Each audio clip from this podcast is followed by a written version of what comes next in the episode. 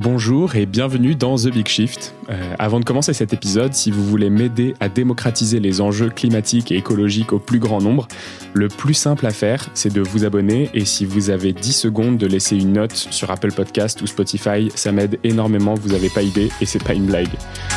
Aujourd'hui, je continue une petite série avec cet épisode qui présente les types d'énergie, non fossiles évidemment, que on peut utiliser pour produire une électricité décarbonée, ou en tout cas euh, en grande partie décarbonée. Avant même de vous parler d'éolien ou de solaire, qui sont les, grands sujets euh, médiatisés, euh, on va parler d'hydroélectricité, parce que ça représente près de 20% de la production électrique en France. En fait, c'est le top 2 après le nucléaire en production électrique. Et pourtant, on en entend beaucoup moins parler. Et pour ça, je suis avec Franck Addisson. Bonjour Franck. Bonjour. Ça va? Ouais, ça va très bien, merci. Je suis content. super de parler d'hydroélectricité. Ouais, moi aussi, j'y connais pas grand chose, donc euh, j'espère que euh, ce que je vais apprendre là en, permettra à d'autres aussi euh, d'apprendre tout autant que moi. Pour commencer, est-ce que tu peux te présenter, s'il te plaît? Oui, Franck Addisson, j'ai créé il y a une vingtaine d'années une société dans le domaine de l'hydroélectricité euh, une société qui euh, développe euh, des demandes d'autorisation pour avoir le droit de construire des centrales neuves, qui ensuite les construit et qui ensuite les fait fonctionner. On dit qu'il exploite les centrales hydroélectriques. Voilà. Ok, comment s'appelle l'entreprise? Alors l'entreprise s'appelle NEH, Nouvelle Énergie Hydraulique. Ok, donc tu es effectivement concepteur, producteur et exploitant d'électricité hydroélectrique. J'ai une toute première question euh, qui est un peu peut-être biaisée, je ne sais pas. Euh, pourquoi est-ce qu'on entend moins parler d'hydroélectricité que de solaire ou d'éolien alors que ça représente un, mix plus important? Aujourd'hui, euh, l'hydroélectricité représente toujours une beaucoup plus grande part d'énergie en France que les autres énergies renouvelables. Euh, mais effectivement, on en parle beaucoup moins. Je pense que c'est, il y a plusieurs raisons. Euh, D'une part, c'est une énergie ancienne, c'est-à-dire que les, premières centrales hydroélectriques ont été développées il y a plus de 100 ans, euh, dans les années, mettons, euh, 1850, 1870. Euh, et en fait, au bout du compte, euh, les concepts n'ont pas énormément évolué depuis les premières turbines. Euh, hydroélectrique. Il y a une autre explication sans doute, c'est que le potentiel de développement euh, est plus complexe en hydroélectricité parce qu'il faut obtenir des autorisations qui sont un peu compliquées à avoir. C'est donc réservé euh, à certains spécialistes, tandis que euh, obtenir des autorisations dans l'éolien et même si aujourd'hui ça se révèle aussi, je crois, assez difficile, c'est quand même un peu plus simple et en photovoltaïque également. Donc au bout du compte, on imagine que euh, eh bien le potentiel d'énergie renouvelable qu'il faut développer, ce sera plus dans le solaire, plus dans l'éolien, même si on peut euh, toujours développer. Par exemple, en France, on a l'objectif euh, de développer 3 TWh de production d'énergie hydroélectrique supplémentaire. Ok, et ça, si on n'est pas forcément tous bien ces chiffres-là, ces ordres de grandeur, ça représente quoi 3 TWh sais pas, en termes d'alimentation d'une petite ville, par exemple? 3 TWh, c'est beaucoup, c'est le, c'est la, consommation euh, d'une ville d'à peu près 3 millions de personnes sans euh, chauffage électrique et sans les, sans les industries ou artisans qui vont avec. Voilà. En France, en gros, il y a une production de 500 à 600 TWh, tout compris. Ok. Et donc tu disais effectivement, euh, en faisant quelques recherches, je me rendais compte que effectivement l'hydroélectricité c'est quelque chose qui est présent depuis euh, le 19e et 20e siècle, avec un grand essor au début du 20e siècle essentiellement. Tu dis que ça n'a pas beaucoup évolué.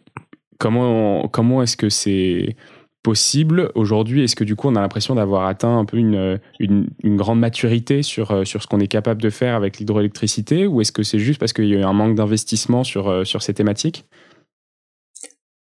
On a effectivement atteint une belle maturité puisque euh, les turbines hydroélectriques, en fonction du style de turbine, peuvent euh, rendre 90, 92, 93% de l'énergie, excusez-moi, de l'énergie potentielle euh, de l'eau qui est turbinée.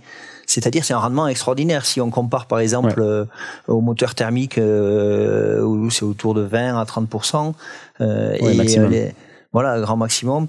donc, on, on, peut surtout gagner en fait aujourd'hui grâce à l'hydroélectricité avec les systèmes d'automatisme euh, et les systèmes de euh, d'acquittement, de défaut, d'analyse des petites euh, des petits soucis qui peuvent intervenir pour les acquitter plus rapidement. Donc c'est beaucoup dans ce qui est automatisation qu'on peut encore progresser. Euh, et puis il y a d'autres d'autres biais de d'amélioration également, euh, de, de, meilleure euh, intégration dans l'environnement, de meilleure acceptabilité. De mm. voilà, il y a, y, a, y a, on a toujours des, des, beaux axes de progression, mais c'est pas forcément dans euh, la capacité à augmenter le rendement de la centrale hydroélectrique.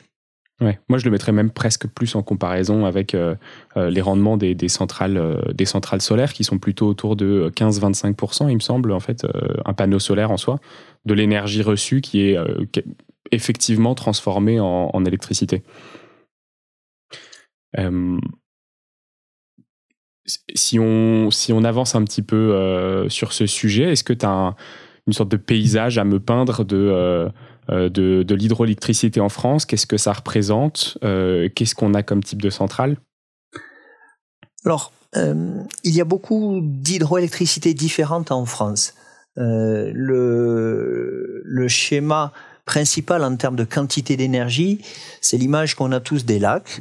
donc des lacs qui stockent de l'eau sous forme, au bout du compte, d'énergie potentielle qui va être turbiné ensuite à la demande quand on ouvre les vannes pour faire fonctionner les turbines et produire de l'électricité au moment où on a besoin d'électricité. Très souvent, même si ce n'est pas systématiquement le cas, euh, ces gros systèmes de production hydroélectrique appartiennent à EDF. Hmm. Mais il y a également d'autres euh, d'autres concessionnaires euh, euh comme par exemple euh, Engie ou même d'autres d'autres privés euh, il y a la CNR aussi qui est très connue en France puisqu'elle turbine euh, successivement euh, euh, tout au long d'un grand nombre de barrages l'eau du Rhône. Donc ça, c'est une électricité qui est très noble parce que elle est en, elle est quand même produite en grande quantité et en plus elle est pilotable, c'est-à-dire qu'elle peut répondre à certaines demandes du réseau euh, pour euh, au moment où il y a une augmentation de la consommation, comme l'électricité ne peut pas se stocker, eh bien euh, demander une plus grande production à, l'instant T à l'hydroélectricité.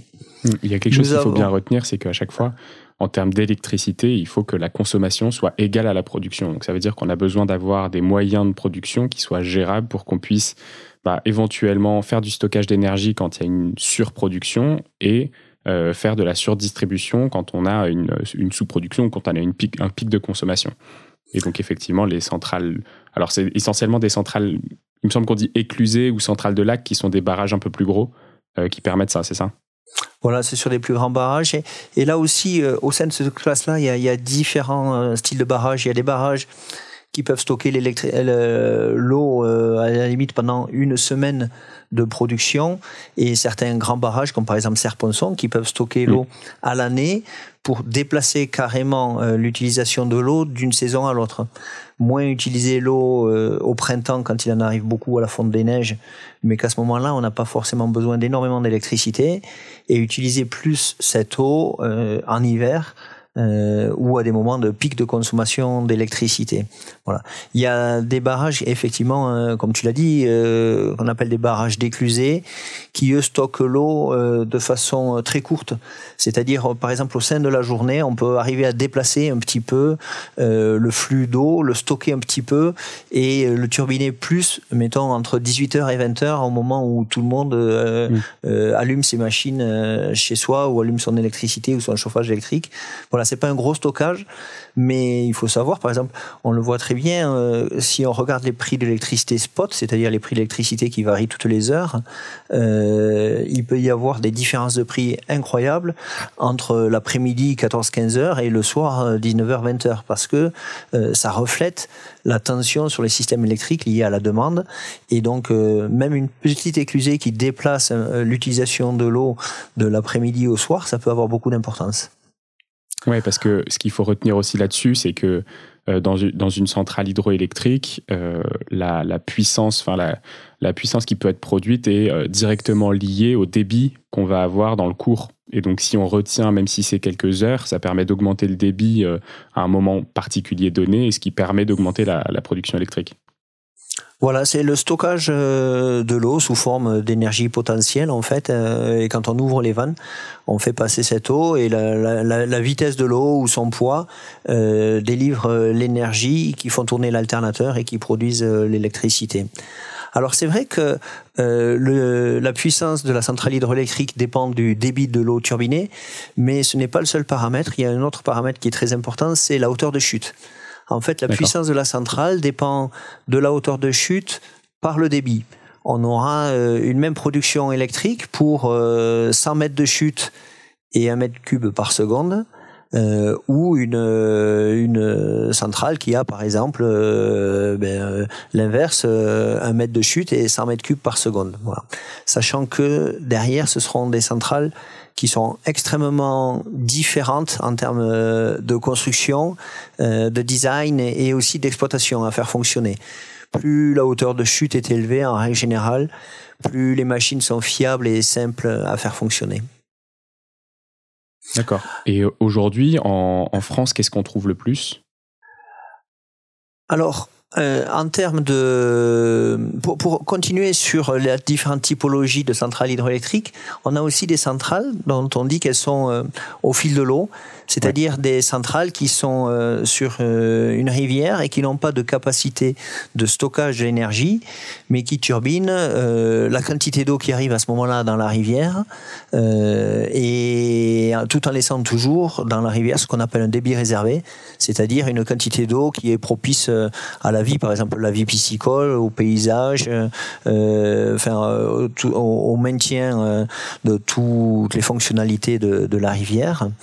Mais ces centrales au fil de l'eau, alors elles, leur, euh, puissance varie non pas en fonction de la demande des consommateurs, mais en fonction de la quantité d'eau qui arrive dans la rivière. Souvent, par exemple, si on est euh, en montagne, dans les Alpes, eh bien, euh, elles seront à P max, c'est-à-dire elles seront elles produiront au maximum de leur puissance au printemps quand la neige fond et que les rivières charrient beaucoup d'eau. Euh, et elles peuvent euh, ne pas produire ou même s'arrêter au moment de l'étiage. Une sécheresse, on a eu une grosse sécheresse par exemple euh, l'an dernier en 2022. Eh bien, il y a des centrales qui se sont qui se sont arrêtées à la fin de l'été.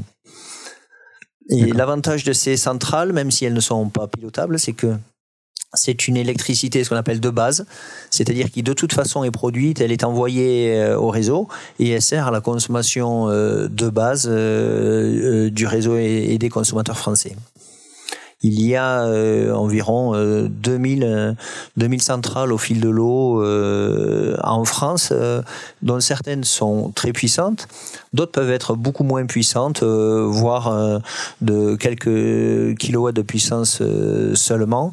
Et c'est là qu'on retrouve le plus aussi de centrales privées qui peuvent appartenir à des collectivités locales, à des communes, à des particuliers, à, des familles d'anciens meuniers qui ont arrêté la meunerie et qui se sont mis à produire de l'électricité, euh, ou des petites. Euh, euh, il y a aussi des, des régies de production d'électricité en France qui se sont créées voilà, c'est ça, ça peut avoir euh, euh différents visages, différents propriétaires, euh, mm. euh, et c'est très utile au soutien du réseau et à la production de base d'électricité en France.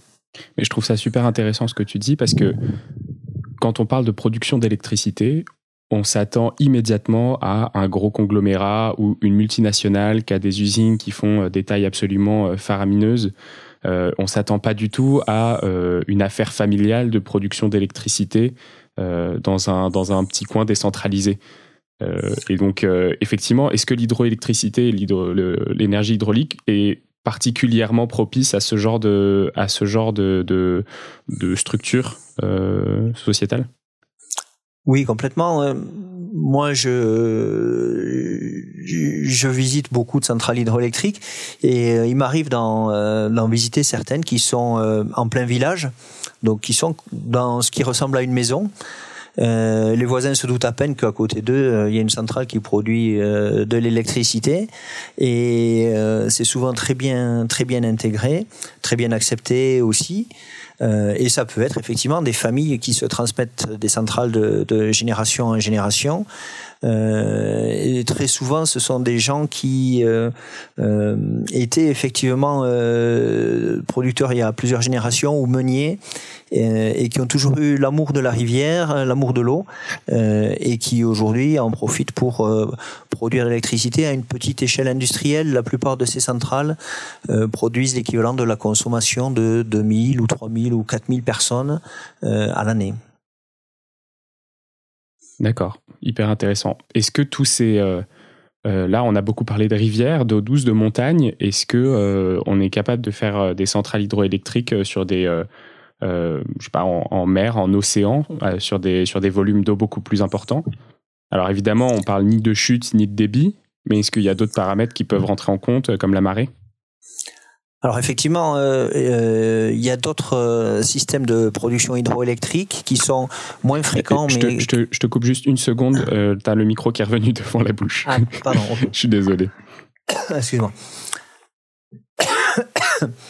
Il y a effectivement des nouveaux, euh, enfin, non pardon, il y a effectivement euh, d'autres systèmes de production hydroélectrique, dont un euh, qui est un, un, système assez exceptionnel, spécifique pour l'instant à la France, qui est l'usine marémotrice de la Rance à ma connaissance, il n'y a, a qu'une usine comme ça euh, en, euh, en France aujourd'hui, où euh, lorsque le niveau de la mer monte dans un, un, lieu de marée très très élevé, je crois qu'il doit y avoir entre 15 et 20 mètres de, de hauteur de marée à la Rance, eh bien l'eau est stockée par le barrage quand la mer est très haute, et quand la mer se retire et qu'elle devient basse à son étiage, on turbine l'eau qui a été retenue dans l'estuaire.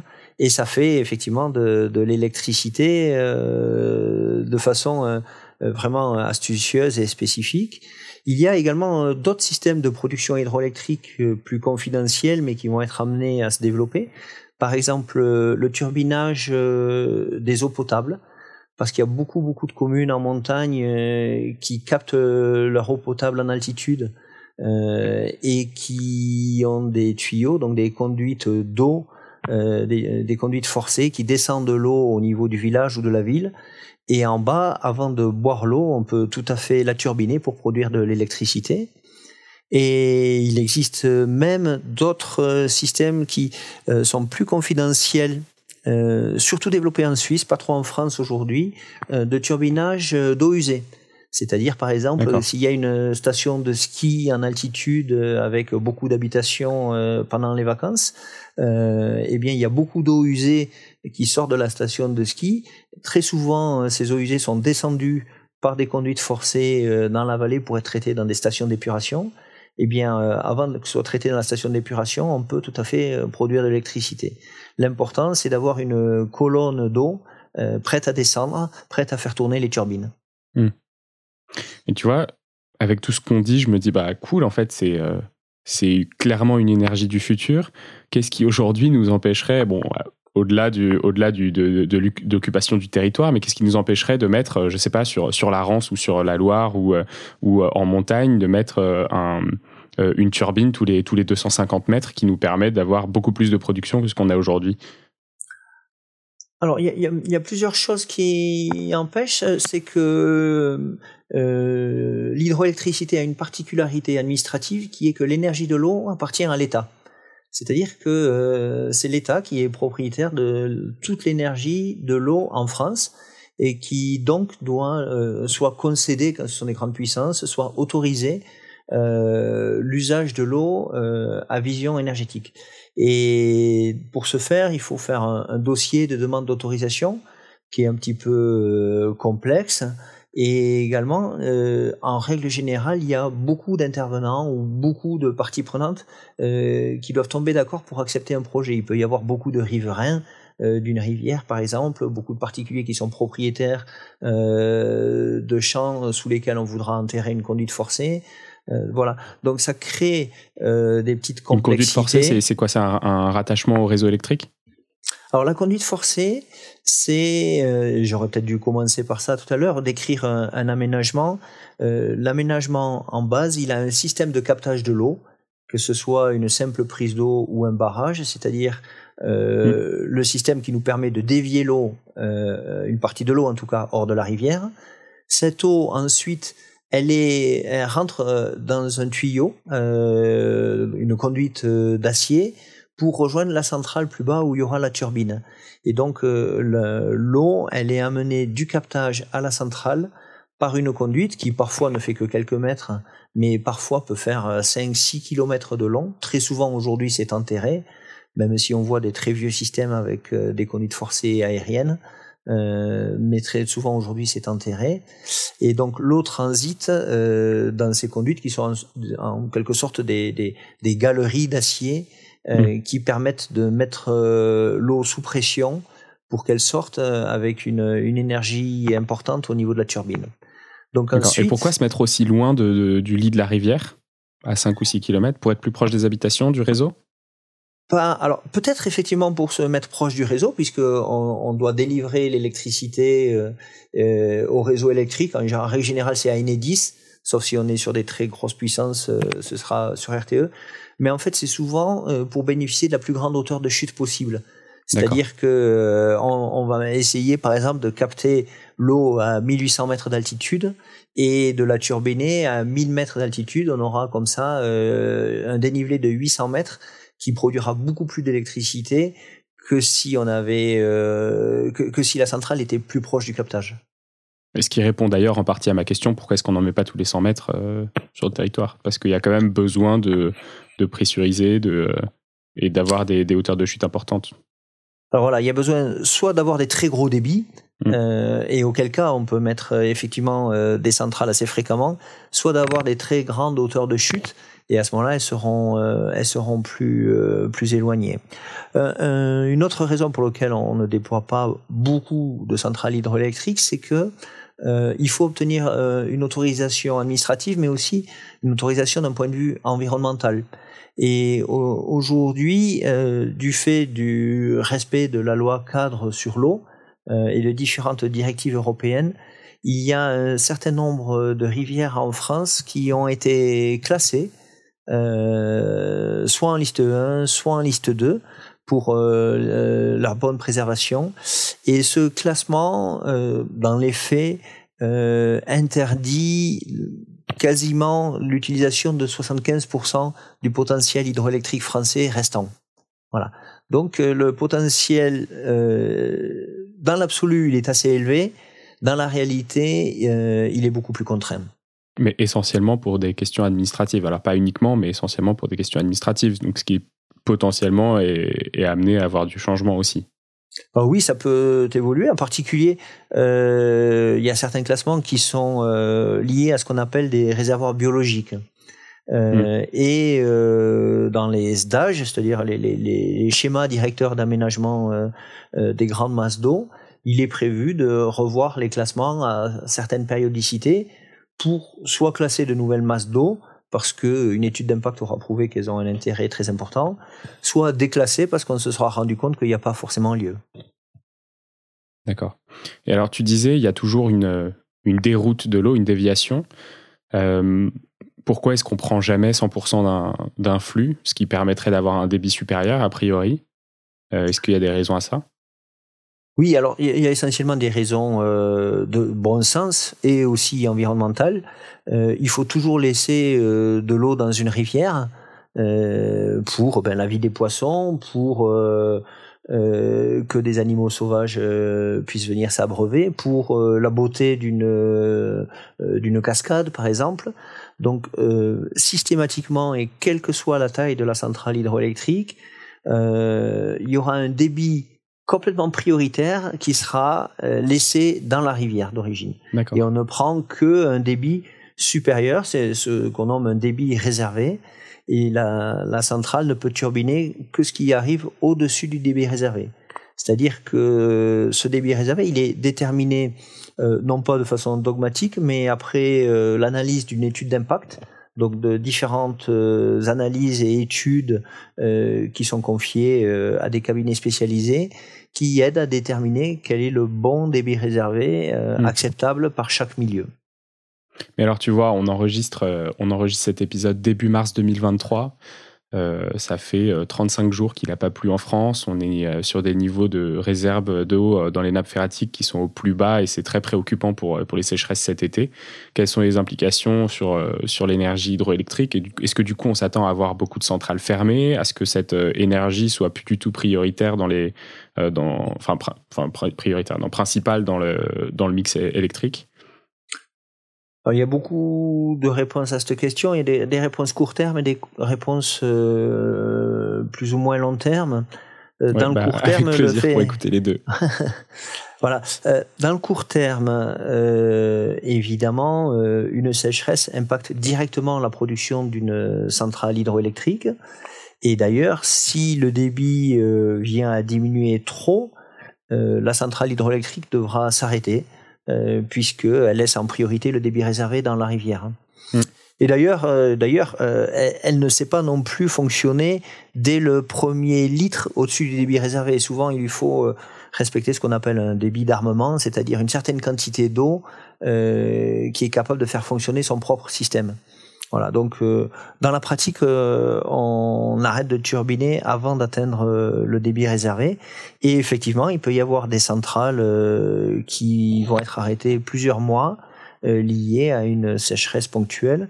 Il y a aussi d'ailleurs certaines centrales qui systématiquement, et c'est prévu dès l'origine, sont arrêtées sur des mois d'étiage intense, par exemple en, en très haute altitude souvent euh, janvier et février sont des mois où, les débits gèlent carrément.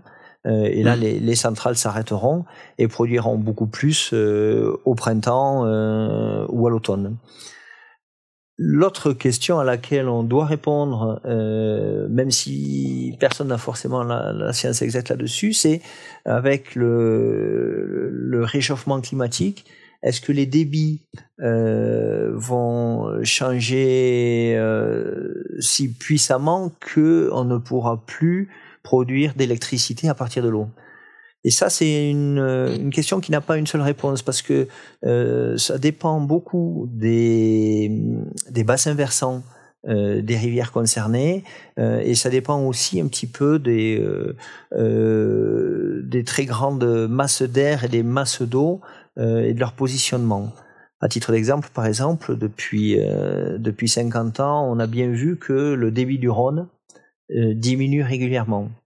Mais il y a d'autres centrales que, par exemple, les centrales que nous nous exploitons dans les dans les Alpes, qui sont situées dans des courants aériens qui sont toujours très privilégiés en termes de précipitation et qui produisent en moyenne toujours autant euh, chaque année qu'il y a 50 ans, sachant qu'on a des chroniques très élevées, parce qu'il y, y a, des centrales qui fonctionnent depuis les années 1880. Euh, euh, et on s'aperçoit qu'on arrive toujours à produire autant qu'il y a 100 ans.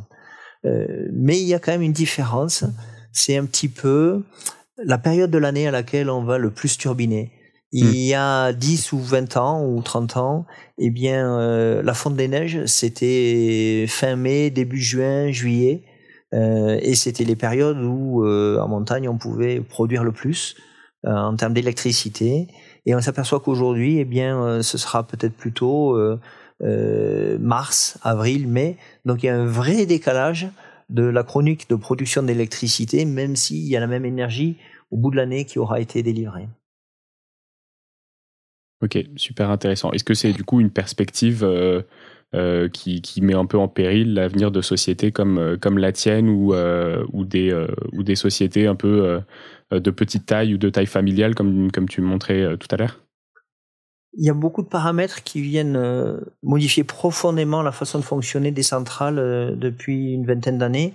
Dès aujourd'hui, oui. Ouais. Dès aujourd'hui, oui. alors, c'est vrai que, eh bien, le, la période de production d'électricité est un de ces paramètres, mais c'est pas le seul. Excusez-moi. Il y a des paramètres administratifs aussi qui rendent bien plus complexe euh, l'exploitation aujourd'hui. On nous demande de respecter, même en termes de qualité d'électricité fournie, et de réponse à certaines demandes d'Enedis on, doit respecter beaucoup plus de contraintes, ça complique un petit peu le, métier. Euh, mais il y a un changement euh, incroyable qui, euh, qui nous impacte de plein fouet aussi, c'est la variabilité du prix de l'électricité.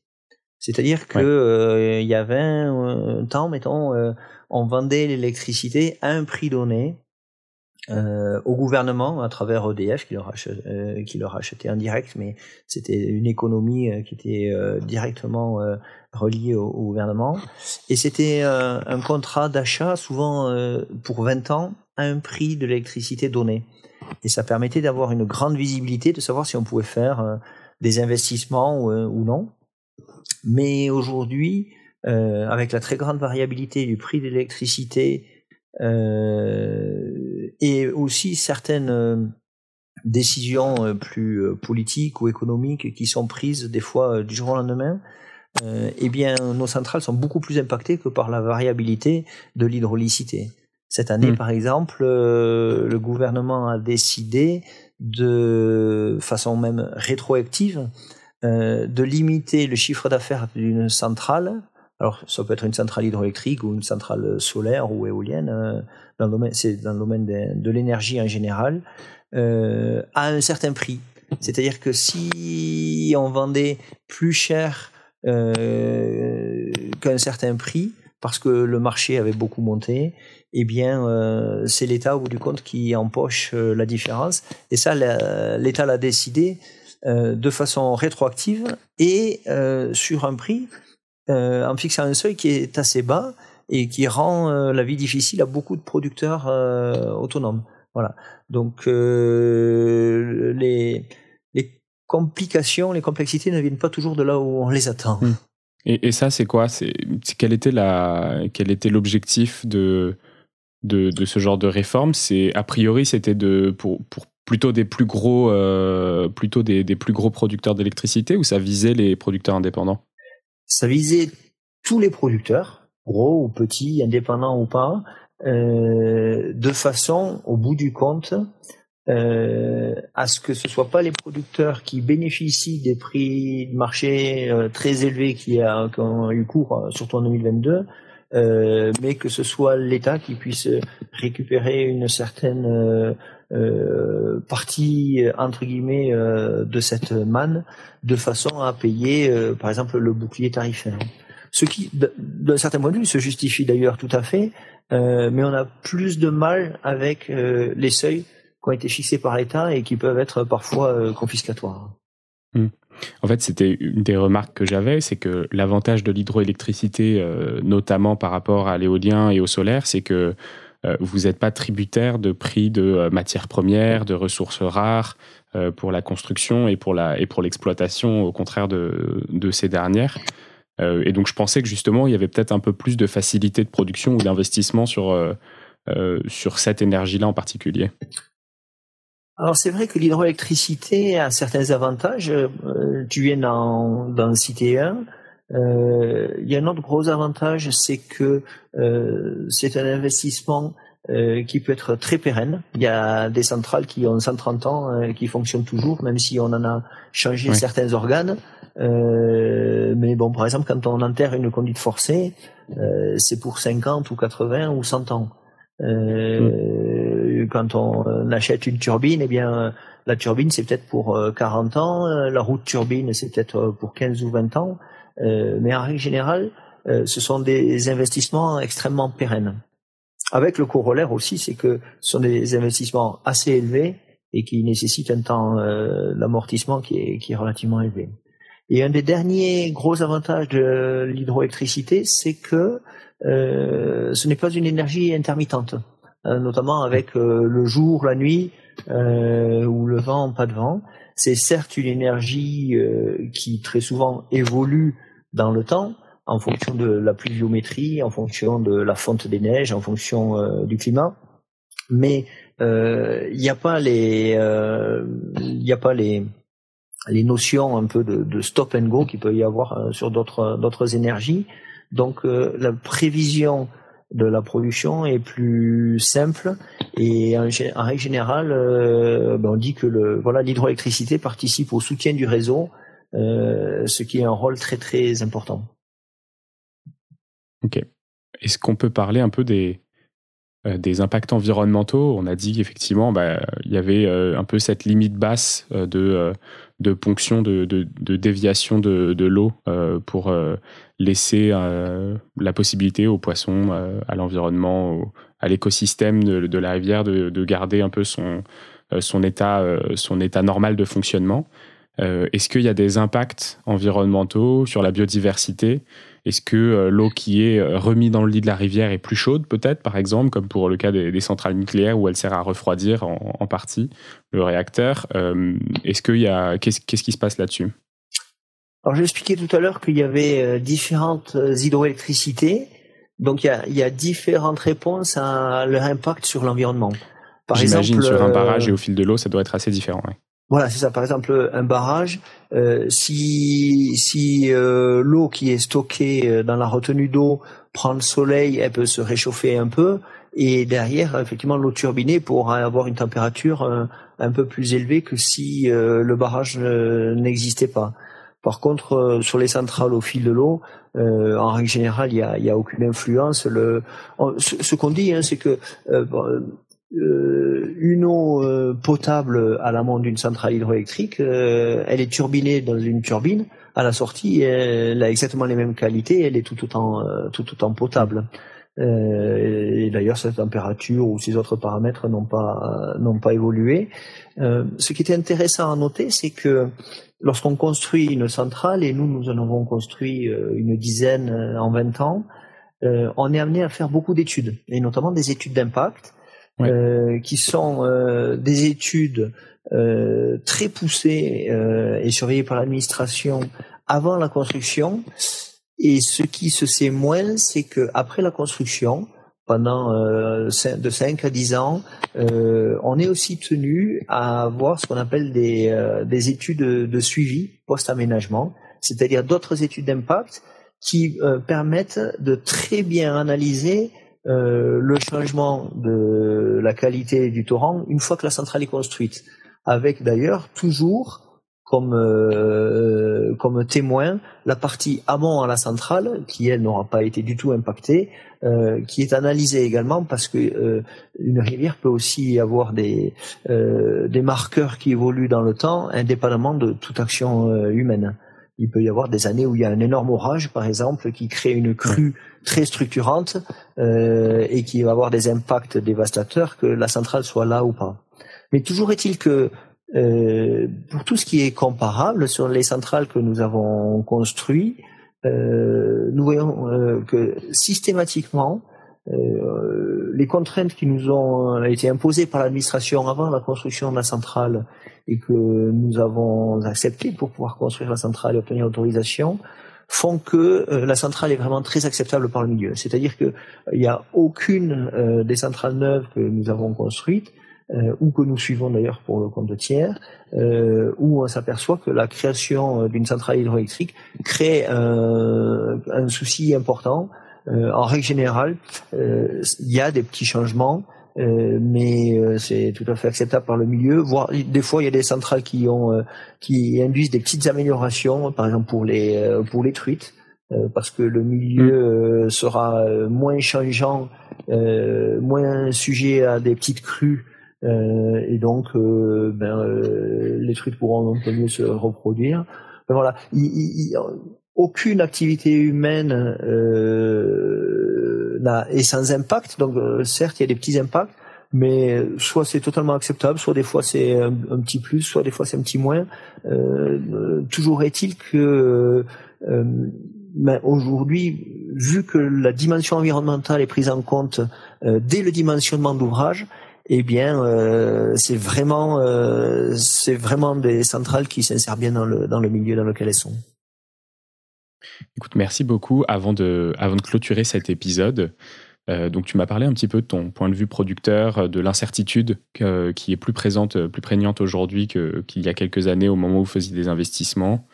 Est-ce que tu as d'autres éléments à nous partager sur la vie d'un producteur d'électricité? Comment est-ce que comment est-ce que tu vis ça au quotidien? Un producteur d'électricité, c'est quelqu'un qui est très paysan dans l'âme, en ce sens que il est très sensible au temps qu'il fait, au temps qu'il va faire. Parce que euh, eh bien euh, un cours d'eau ça, ça, ça évolue euh, au fil du temps des fois très doucement des fois très vite. On peut avoir des, des crues soudaines on peut avoir des survenues de ce qu'on appelle de de lave torrentielle, on peut avoir des, des épisodes. Et ça, d'ailleurs, le, le, réchauffement climatique dont on parlait tout à l'heure fait quand même, on le voit, qu'il y a plus d'épisodes orageux euh, ou plus d'épisodes exceptionnels qui surviennent, qui sont plus violents, un peu moins exceptionnels, en tout cas voilà, plus violents. Euh, et ça, c'est un peu plus complexe pour gérer nos centrales. Euh, il faut être très proche euh, de sa centrale, très proche de sa prise d'eau et être en, en, capacité à réagir aux, aux événements 24 euh, heures sur 24 et 365 jours par an. Voilà. C'est pour ça que même si nous avons beaucoup d'automatisation euh, de nos ouvrages, nous avons nous gardons toujours aussi euh, des gardiens, euh, c'est-à-dire des gens eh bien qui, connaissent la nature, qui connaissent l'environnement, qui connaissent leur milieu et, le, et la météo et qui sont en capacité d'intervenir à temps. Merci beaucoup Franck pour cet épisode passionnant. J'espère que mes auditeurs auront appris autant que moi aujourd'hui. Euh, si vous êtes encore là, c'est que vous faites partie de nos auditeurs préférés. N'hésitez pas à vous abonner et à laisser une note et un commentaire euh, sur Apple Podcast ou sur Spotify. Ça m'aide énormément à progresser et à faire connaître le contenu. J'espère que cet épisode vous a plu et on vous retrouve très bientôt pour d'autres épisodes de cette même série sur, euh, les différentes énergies. On va parler, parler du, euh, du point de vue d'un fournisseur d'électricité, ce qui est un peu différent du producteur, vous allez comprendre. Et puis on ira aussi sur les terrains de l'éolien et du solaire, comme ce que je vous ai promis. Voilà, merci beaucoup Franck, et à bientôt tout le monde. Au revoir. C'est la fin de cet épisode de The Big Shift. J'espère qu'il vous a plu et que vous en avez retiré quelque chose pour votre vie quotidienne. C'est ça le plus important. C'est beaucoup plus simple de parler du sujet sensible de l'environnement quand ses amis ou sa famille sont vraiment informés. Alors partagez le plus possible The Big Shift, ça aidera tout le monde. Et si vous avez des questions, des sujets que vous souhaitez qu'on aborde, des invités que vous voulez entendre, ou tout simplement que vous voulez qu'on discute de cet épisode, envoyez-moi un message sur LinkedIn. The Big Shift est produit par Echoes Studio. Si vous avez un projet audio, contactez-nous sur www.echoes.studio. Merci d'avoir écouté jusqu'au bout. Je vous retrouve très bientôt pour un nouvel épisode.